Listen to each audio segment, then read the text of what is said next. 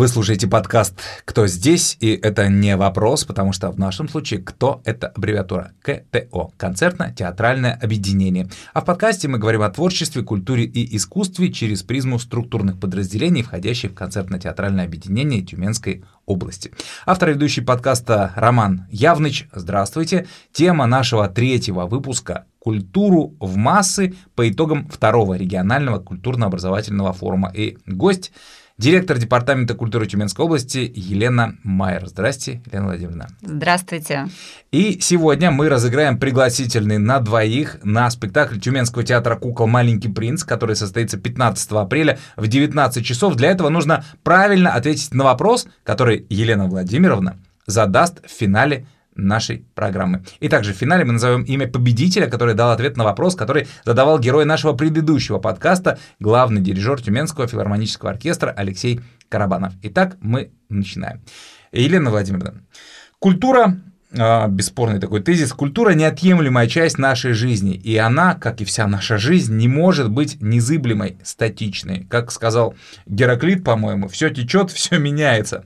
Куда течет наша современная культура. А можно я немножко поправлю Гераклита в контексте культуры и да, скажу, что она не просто течет, она стремится, и стремится она к людям. И здесь очень важно, мое мнение, что в культуре во главе угла стоит человек. С одной стороны, он формирует культуру, а с другой стороны, именно для человека культура и существует. Вот все спектакли, концерты, мероприятия, стройки, ремонты, оснащения мы делаем для того, чтобы создать а. комфортные условия для населения, б. для духовного обогащения. И вот как раз куда она стремится, эта культура, все определяется в данный момент у нас различными программами. То есть стремится она за человеком, к человеку и за человеку. Человеку, за человеком. Угу. И именно стремлением самого человека к развитию. Логично. Потому угу. что у нас внутри культуры кто? Люди, творцы. В любом случае, куда бы в какое направление мы ни глянули, у нас везде есть свои творцы. То есть те, которые либо рисуют, либо создают, либо создают сценарии, либо пишут, все что угодно, творят люди. Ну, все правильно. Культура это творчество, творчество это культура. Да, безусловно. Так вот, работаем мы в рамках реализации и нацпроекта «Культура», и госпрограммы развития культуры, и огромное количество подпрограмм. Все они направлены для того, чтобы, я бы условно разделила их на две части – принципе, нацпроект «Культура» у нас так и называется. Это культурная среда, то есть создание комфортных условий для пребывания, для работы. И второе – это творческие люди, то есть все, что у нас атмосфера создания творческого, такой атмосферы, где каждый человек может себя самореализовать. У любого движения есть некая цель, а у культуры есть цель какая-то? Или, Их а, много. А, вот да, да. Их на самом деле очень много, потому что от каждого, наверное, заказчика, я бы так сказала, цели, да, ну, например, заказчика может выступать государство, у них свои цели. Заказчика может выступать сам человек. Вот, если мы ориентируемся на человека сейчас. Безусловно, да, да. да. То здесь говорим о том, чтобы ему было там интересно, чтобы он мог либо себя самореализовать. Мы же сейчас говорим не только о концертных программах или спектаклях. Безусловно, да. Мы же сегодня рассматриваем различные направления. Это, например, и детские школы искусств это и, например, самореализация в творческих направлениях, тем например, более, участие в мастер-классах. Тем более, что этот год у нас объявлен годом, годом нематериального культур... культурного да, наследия, да, да, он объявлен, и как раз вот, вот это, мне кажется, объявление на государственном уровне угу. праздника, вернее, всего праздничных мероприятий, а именно под этой эгидой говорит о том, какая основная цель – это вот сохранение приумножение и передача всего того культурного наследия, которое у нас есть от наших предков – будущим поколениям. Это очень важно. Mm-hmm. Это очень важно. И огромное количество мероприятий нашего плана, если мы сегодня будем об этом говорить, года нематериального культурного наследия, как раз направлено на вот э, э, этот аспект. Потому что там и выставочные проекты, это и развитие народных художественных промыслов, это и различные наши фестивальные программы. И вот здесь я хочу сказать, что мы, может быть, сами даже не ожидали такой отдачи и включенности огромного количества людей, вот именно в год нематериального культурного наследия. Огромное уже количество мероприятий проведено, и, соответственно, мы сейчас э, готовимся к проведению других. То есть э, люди, которые в правительстве сидят и назначили э, год, вот именно э, так, такой девиз ему дали, не прогадали в данном случае. Это пользуется популярностью. Это огромной популярностью пользуется, потому сограждан. что мы видим, какой сейчас спрос, например, на мастер-классы наших э, ремесленников и э, тех, кто создает народные художественные промыслы. Понимаете, сейчас люди очень любят творить что-то руками. Возможно, это их Handmade, успокаивает. как это да, говорит, да, да, да, возможно, это их успокаивает. Возможно, это дает возможность им к самореализации их творческого потенциала. Да? Это очень эффективное, э, так скажем, я считаю, направление релакса, когда ты после работы можешь вот уйти в рисование, ты можешь что-то смастерить руками. А какого направления мастер-класса вот, э, Разные. популярностью пользуются? Очень много разных. Вы знаете, это, и, например, делают открытки каким-то праздникам это и декупаж, это и вышивание, и очень много новых направлений. Вот наш музейный комплекс. Это больше женская история все-таки? Ну, наверное, да. Наверное, ага. да, потому что 80%, даже, может быть, 85% это все таки женщины, но они очень часто приходят со своими детьми. А если гончарное, опять же, мастерство угу. мы берем, да, гончарное дело, это уже интересный мужчина. Но если женщина... Очень много приходит с семьями. Так, чтобы это пришел один мужчина с другом, ну, наверное, такого я еще у нас в Тюмени не видела. К этому мы еще... А, наверное, не, не тем завлекаем. Не тем завлекаем. Кстати, интересное направление. Можно подумать, какие мастер-классы сделать вот для сугубо мужской компании, например. Именно через через э, призму творчества. Да, через да. призму творчества. Мы подумаем об этом. Вот интересную идею мы сейчас с вами раз и так вот родили стартап ее здесь. Да. родили. Да, стартап родили, ага, да. Ага. Ну вот смотрите, с, э, куда течет, мы разобрались. Это так или иначе все крутится, вращается вокруг человека. А вот такой вопрос. Э, мы, культура в данном случае, ориентируемся на аудиторию. Или а, аудитория вынуждена настраиваться, подстраиваться под культуру, под то, что отрасль предлагает? Здесь опять тоже немножко перефразирую да, ответ, да, и скажу о том, что мы идем навстречу друг другу. Диалог. Да. И вот здесь э, хотела бы отметить такой пример, да. Например, сейчас, э, да даже, наверное, не сейчас, а вообще очень востребованы мероприятия на открытом воздухе, так называемые open air угу. события. Почему? Ну, во-первых, мы не так часто можем позволить себе находиться на открытом воздухе. Во-вторых, это, как правило, бесплатные мероприятия с массовым пребыванием людей. Да, на какой-то период мы сейчас из-за пандемии приостановили это направление, но этот формат очень нравится жителям нашего региона. Тем более, что есть площади подходящие. Вот есть в Тюмени, инфраструктурно, в, в набережная, да. площадь 400-летия, угу. Цветной бульвар. Это вот на Парки скидку. наши, Парковые. Гилевская угу. роща. Поэтому в прошлом году мы, например, перед нашими учреждениями поставили такую задачу. Коллеги, выходите к людям, выходите в массы. Изначально очень скептически относились учреждения к тому, что ну что мы туда пойдем, что мы покажем. Ну, привыкли люди на сцене, чтобы да, там конечно. есть Закрыто, зал, есть закрытая, сцена. да, аудитория, mm-hmm. все понятно, аудитория целевая, кто там придет. Но когда они первый раз вышли в Гилевской роще, и они увидели глаза детей, которые значит, на них смотрят, аплодисменты, подтанцовка и так далее.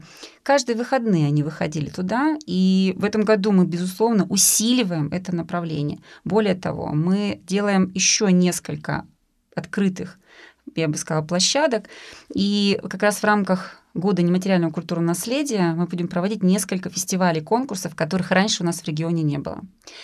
Первый конкурс – это первый областной вокальный фестиваль-конкурс юных исполнителей, финал которого мы хотим показать 1 июня, в День защиты угу. детей, на площади 400-летия Тюмени. О, круто. Да.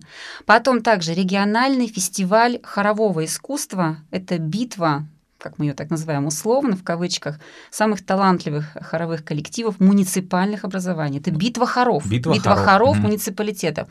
Финал мы хотим показать в рамках Дня России 12 июня, тоже на площадь 400-летия. А, Единый день фольклора 17 июля. Он у нас будет приурочен к всероссийскому празднику. Присоединятся, наверное, ну, огромное количество народных коллективов, национальных коллективов, фольклорных. И мы здесь выходим тоже в парковую зону. Вот мы сейчас рассматриваем как раз где, в каком парке это сделать. Возможно, это будет именно Гилевская роща. Лето обещает быть музыкальным. Музыкальным. Но мы не забываем о нашем традиционном фестивале «Лето в Тобольском Кремле», который в этом году будет проходить у нас в формате нескольких дней. Вот в формате open это в городе Тобольске uh-huh, уже привычно, uh-huh. да, но также мы хотим сделать еще в Тюмени а, площадку на ДК «Нефтяник» для того, чтобы привести продолжение темы, так скажем, вот общей идеи а, гениев, я бы сказала, места, потому что мы привозим э, несколько постановок из Екатеринбурга. А в Тобольске мы ставим свою собственную постановку «Жизнь за царя». Это наш Тюменский филармонический оркестр э, совместно с артистами Новосибирского театра оперы и балета. Я уверена, что это будет очень интересный такой вот наш experience, опыт первый, uh-huh. да, когда мы это делаем сами, не привозим готовый проект. Более того, мы решили усилить э, эту площадку еще и интерактивами, и в городе Тобольске хотим и на Красной площади, и на Базарной площади, сделать различные фестивальные программы как раз с мастерами народных художественных промыслов, с конкурсом костюмов, исторического костюма той эпохи, с различными ярмарками, э, творческими выступлениями коллективов, ну, чтобы это был по-настоящему народный праздник. Движ поэтому, такой. Да, народный. поэтому мы идем к аудитории, аудитория приходит, соответственно, к нам. Мне кажется, что здесь такой очень обоюдный процесс. Ну, здесь в любом случае мы должны все время следить за трендами. И вот, наверное, примером таким я бы хотела, я думаю, делился уже с нами директор нашего Тюменского драматического театра, когда вот они пришли первый раз и сказали, что у них есть идея поставить мюзикл «Семейка Адамс», да, уже знаменитый, наверное, всем уже на слуху и mm-hmm. известные. А, честно говоря, у нас была определенная доля скептиса. А точно ли оно пойдет? А зайдет что, ли? А зайдет да. ли? Но в данном случае, наверное, мы формировали спрос. То есть аудитории спроса не было.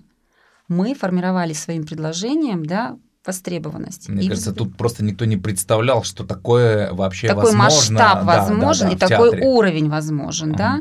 То есть у нас, даже у нас, э, зная, так скажем, наш профессионализм, актеров и состава творческой группы, было как недов... они же... недоверие определенное. Определенное, да, конечно, было недоверие. Но этот эксперимент, он удался. Мы теперь уже сегодня видим, конечно, ждем уже окончательных результатов, да, но да, тем да. не менее уже сегодня этот промежуточный результат нам показывает, что точно было все не зря, угу. потому что, наверное, это самый востребованный спектакль по продажам, и он, конечно, дает еще и свою очень такую значимую долю вне бюджета. Это тоже имеет определенное значение.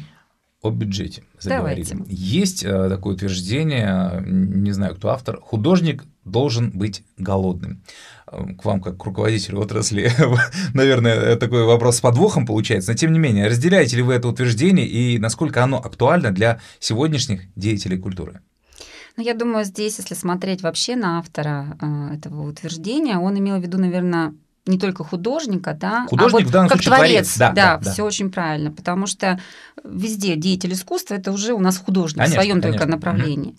Но с моей точки зрения творец в наше время, ну как бы должен быть, наверное, голоден только в знаниях но точно не должен быть голоден в финансах, это однозначно. Вот в знаниях, в опыте, в самореализации пусть он будет голоден, да, потому mm-hmm. что тут же непонятно, чем он должен быть, когда вот, вот это высказывание мы слушаем, да, художник должен быть голодным. Много, Голодным, многозначность такое, такая да, есть, да. да. Так вот, мое мнение, что м, культура и деятели культуры, ну, точно не должны быть низкооплачиваемыми. И мне кажется, что это понимание, оно на уровне государства тоже уже сформировалось достаточно давно, ну, несколько лет точно. Потому что если сравнить... годы серьезно поменялось да, отношение. Если да. сравнить с 2012 годом, да, а, то уровень заработной платы сотрудников учреждений культуры вырос в три раза. И сегодня средняя заработная плата, вот сейчас, может быть, кто-то удивится, в нашей области она составляет 47 тысяч рублей. Средняя mm-hmm. заработная плата. Это достаточно серьезная цифра. Тут хочется сказать, нет предела. Безусловно, нет предела да. совершенству. И как раз вот за счет внебюджетной составляющей, то есть тогда, когда востребованность есть культурные продукты, есть возможность повышать заработную плату. А, более того, вы посмотрите, какое количество возможностей сейчас есть для привлечения финансов в нашей стране грантовая поддержка. Я говорю мощная о ней. очень. Угу. Очень мощная. И на региональном, и на федеральном. На федеральном. Уровне. Вот можно, знаете, перечислять сейчас несколько минут о том, а, сколько фондов сейчас а, проводит э, свои конкурсы для того, чтобы можно было победить. Я знаю, что огромное количество проектов уже реализованы. Я стараюсь на часть из них ходить, чтобы смотреть качество. И, кстати, запрос к качеству к нам сейчас уже приходит. То есть э, федеральные органы власти, те, кто разыгрывают оказывают грантовую отслеживают поддержку, они отслеживают продукт. конечный mm-hmm. продукт, либо поручают это нам здесь, mm-hmm. на, в территории, проследить какой выхлоп все-таки мы Чтобы получаем. было понимание, да. на что тратятся да, деньги. на что тратятся да, деньги. Это правильно. Это очень важно. Мы сами проводим огромное количество встреч, и с потенциальными заявителями, либо потом уже с победителями, чтобы нам знать, а что это такое вообще, за, кто за это, это? отдельное спасибо, я думаю, и со стороны э, потребителей грантов в том числе, потому что одно дело, когда тебе написали, что идет прием заявок, и все, и, что называется, давай, с какой-нибудь попытки да ты попадешь. А другое дело, когда тебе э, русским по белому, что называется, объясняют, что от тебя требуется, какие документы и где могут быть э, какие-то там шероховатости. вот даже в рамках нашего форума, о котором мы угу. сегодня, думаю, еще поговорим, второго культурно-образовательного форума Тюменской области, э, у нас было отдельное направление, отдельный трек. Мы пригласили из параллельного субъекта Ханты-Мансийского автономного угу. округа спикера, эксперта, который ну, очень популярно и очень на практическом уровне рассказал о том, на что нужно делать акценты при заполнении заявки. То есть что дает... Свои хитрости есть. Свои, да, лайфхаки да. определенные, ага. потому что он непосредственно проходил обучение в фонде президентских грантов и сам является, так скажем, писателем да, многих э, проектов. Или результативным, Результа... наверное, Очень результативным, очень результативным писателем. Поэтому мы уделяем действительно много внимания вот, поддержке на разных абсолютно mm-hmm. уровнях. Mm-hmm. Вот тем, кто действительно хотят. А, Еще один инструмент, а, инструмент, правда, не этого года, но а, в прошлом году он стартовал, Пушкинская карта. Как вот мы об этом и разговаривали здесь, в этой студии с Сергеем Осинцевым, он об этом тоже отдельно говорил, что это удивительный такой... Они большие молодцы.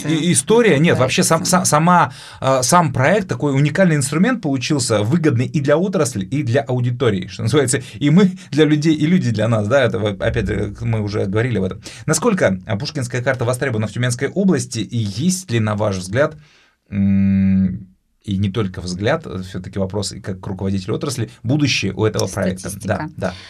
Однозначно могу сказать, что этот проект один из самых лучших, ну точно в, в топе 3 стоит по федеральным проектам 2021 года. Я бы сказала, какая-то сенсация определенная, когда действительно это делается вот для многих сторон, и для учреждений, и для людей, и для вообще для культуры, для сферы. И здесь я хочу сказать, что действительно наша Тюменская область очень активно подключилась мы, в первую очередь, осознав а, преимущество этой карты, с первого дня начали очень сильно мотивировать и стимулировать учреждения культуры, начав с наших государственных областных учреждений культуры. И как раз вот Сергей Ильич, когда рассказывал, отмечу, что они одни из первых вошли в этот проект, и, мне кажется, за две недели осознав, а, какой это инструмент теперь в их руках, они по полной программе использовали его. Недаром же наше Тюменское концертно-театральное объединение вошло в топ-5 наряду и с Мариинкой, Эрмитажем, продажам, по продажам в ноябре месяце 2021 mm-hmm. года. Это не просто так. Это ни одного, между прочим, регионального учреждения культуры больше не было, нет в топе. А, это все остальные, это государственно-федеральные учреждения. Но если отбросить в сторону а, вопрос финансовый, который, безусловно, в данном случае тоже очень важный, это благодаря Пушкинской карте у нас молодежь пошла в театры. Вот. И я не знаю, Сергей Ильич здесь озвучил не цифру, Нет, как у них омолодилось, а мы с ним говорили на эту тему. У него омолодилась целевая да? Аудитория на 30%. Он цифры не называл, он говорит, просто я такого количества молодых людей а я мы не подбивали. видел в залах вообще давно. Мы проводили, уже просили провести 30%? маркетинг. Да, вот омоложение угу. аудитории, целевой аудитории посещения театра 30%. Но недостаточно, чтобы это было только одно учреждение. Мы же с вами прекрасно понимаем, что больше половины населения Тюменской области у нас проживает где? В муниципальных да, образованиях. Да, да. Поэтому наша задача как органа власти в сфере культуры региона была вовлечение абсолютно всех муниципалитетов. Я сегодня могу сказать о том, что 40 учреждений культуры – у нас уже включено в Пушкинскую карту. Общий объем продаж с 1 сентября он составил уже 53 тысячи билетов на общую сумму 52 миллиона. Вы только вдумайтесь, 52 миллиона привлечено в учреждение культуры области и муниципальных образований из федерального бюджета. Это не деньги наших граждан, это не деньги нашего региона. Деньги государственные. Это деньги, угу. да, федерального уровня, которые, ну, не всегда до региона могут даже и доходить. А здесь у нас такая уникальная возможность. Елена Владимировна, вот извините, а, что перебиваю. С Тюменью все понятно. В драмтеатр люди ходят, и не только в драмтеатр, в муниципалитет. Я расскажу. Куда? Куда потрясающий, потрясающий опыт, например, показал нам Ишимский музей имени Петра Павловича Ершова. Я даже не могла предположить, что они могут придумать в муниципалитетах какой-то продукт, э, ну, который будет востребованный. востребованный. Угу. Что они сделали? Они сделали программу пребывания одного дня. Они а, в эту программу включили все музеи города Ишима. А, у них там пять музейных вот объектов показано. То есть ты заехал в город и... Да. Более того, они включили туда обед, кофе-брейк, мастер-класс. All inclusive. All inclusive. И полностью стоимость одного такого продукта 3000. То есть в прошлом году у нас стоимость Пушкинской карты номинал как был раз 3000 весь, весь полностью. Лимит, да. Я когда увидела, что за неделю они купили билетов больше, чем наш музейный просветительское объединение в городе Тюмени, я сразу же позвонила им для того, чтобы они поделились опытом. Юргинский район, большие Это потрясающе. молодцы. Это учитывая то, что э, Ишим, а там вокруг еще сколько городов, э, район, маленьких сел, конечно, да. там очень много. Ишимский, Они- Аббатский они- и соседние да, да, да, да. муниципалитеты. Юргинский район большие молодцы. Большие молодцы, потому что музей, кстати, музеи активнее всего включились в программу Пушкинской карты в муниципалитетах. Это было для меня тоже открытием, потому что я считала, ну сейчас же мы открыли, например, в том же Ишиме Центру культурного развития в рамках нацпроекта «Культура». Мгм. Коллеги, давайте, значит, э, делайте концерты, привозите, не знаю, там звезд. Но вот именно Ишимский музей показал пример, как нужно зарабатывать Своими деньги силами, своими силами. абсолютно. Рассказываю теперь пример. Буквально вот месяц назад мы проанализировали внутри наших структурных подразделений Тюменского музейно-просветительского объединения. Мгм. Почему, интересно, музей Словцова а, меньше продает билетов, чем, например, Тобольск, а Илуторов совсем мало продает. И как только мы поставили им новый KPI, вы не поверите, Илуторовск обогнал Тобольск. То есть они разработали такие продукты, пошли в школы, соответственно, предложили молодежи то, что они хотели бы увидеть. И они буквально за неделю подняли свой KPI, ну, прям даже не в два раза, там в пять раз. Какой многогранный инструмент получился. очень пу- многогранный Получилась Пушкинская карта. всё-таки. Ну и, кстати, мы... Всех стимулировал. На отраслевом совещании, вот, которое у нас совсем недавно было, мы приняли решение включить э, показатель по количеству проданных билетов э, в По показатель Пушкинской карте. по Пушкинской карте, в показатель оценки рейтинга муниципальных образований в сфере культуры. Потому что это, это очень. Есть муниципалитеты, которые до сих пор еще даже не вошли туда. А у нас, кстати, задача, которая поступила от Министерства культуры до конца года, чтобы все учреждения культуры были в Пушкинской карте. Мгм. Готовы а если, или не готовы? а, Елена Владимировна, а если все-таки говорить о будущем, понятно, что это решается э, в Москве, в столице, но о перспективах можно говорить, что будет э, продолжаться? Мы дальше? задавали этот вопрос Мгм. Министерству культуры. Они в бюджет следующего года также будут предлагать э, объем средств, предусмотренный на Пушкинскую карту. Ну, я думаю, будет зависеть, наверное, от общей экономической Да, и да, так да. далее ситуации в нашей стране. Но э, уже сегодня они говорят о том, что это очень действенный инструмент, и, конечно, и Министерство культуры, и все регионы заинтересованы в том, чтобы это было продолжением. А учреждениям культуры есть смысл, наверное, все-таки не останавливаться, наверное, в креативе своем, потому что, напомню нашей аудитории, Пушкинская карта сейчас еще и кинотеатры у нас Да, включились. безусловно. Мгм. И притом Конкуренция такая. Да, конкуренция, отечественные фильмы, вот в, оби- в номинале 2000 рублей в год можно потратить именно как раз походами в кинозалы.